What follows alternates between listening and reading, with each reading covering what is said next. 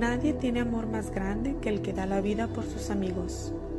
Como el Padre me amó, yo también los he amado a vosotros. Permaneced en mi amor.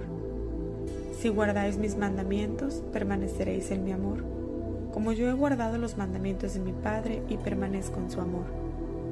Os he dicho esto para que mi gozo esté en vosotros y vuestro gozo sea colmado. Este es el mandamiento mío que os améis los unos a los otros como yo os he amado. Nadie tiene mayor amor que el que da su vida por sus amigos. Vosotros sois mis amigos, si hacéis lo que yo os mando. No os llamo ya siervos, porque el siervo no sabe lo que hace su amo. A vosotros os he llamado amigos, porque todo lo que he oído a mi Padre os lo he dado a conocer. No me habéis elegido vosotros a mí, sino que yo os he elegido a vosotros y os he destinado para que vayáis y deis fruto, y que vuestro fruto permanezca, de modo que todo lo que pidáis al Padre en mi nombre os lo conceda. Lo que os mando es que os améis los unos a los otros.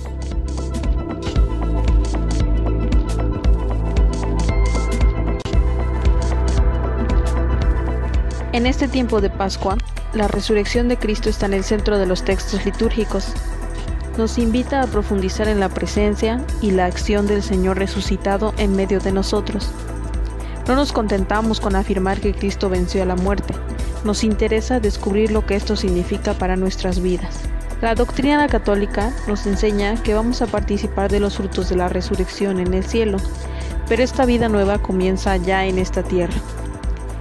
El hombre nuevo que todo es hemos de llegar a ser se está gestando ya en esta tierra. ¿Cómo se lo reconoce? Se lo reconoce por su nuevo espíritu. Y ese nuevo espíritu no es otro que el espíritu de amor, el cual nos habrá Cristo en el Evangelio de hoy. Este es mi mandamiento, que os améis unos a otros como yo os he amado. Ante la gran variedad de preceptos y leyes del Antiguo Testamento, Cristo nos da como compendio una síntesis breve de todos los mandamientos el amor. Es el primer mandamiento, es el espíritu y el fin. Es el perfecto cumplimiento de toda la ley.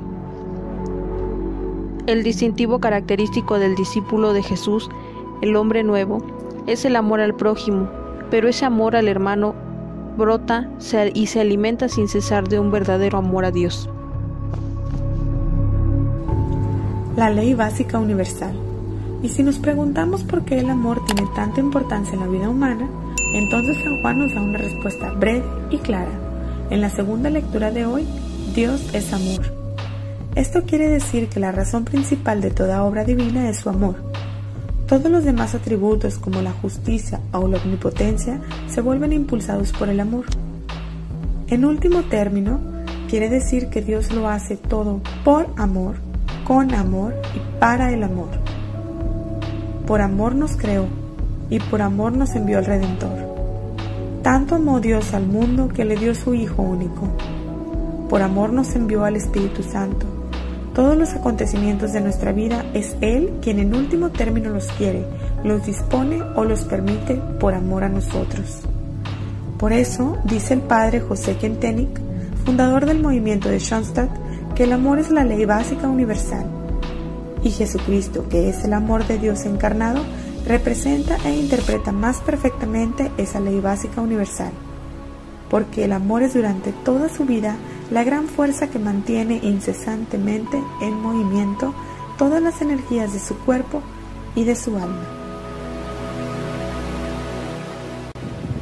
Para nosotros, cuando Jesucristo nos pide el amor como el distintivo característico de los que quieren seguirle, entonces significa el amor debe convertirse también en la gran ley básica de nuestra vida y de nuestro crecimiento.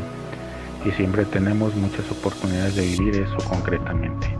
Hay tantos hermanos que sufren por problemas económicos, marginación, pobreza, injusticia, corrupción, enfermedad, soledad y muchos otros males.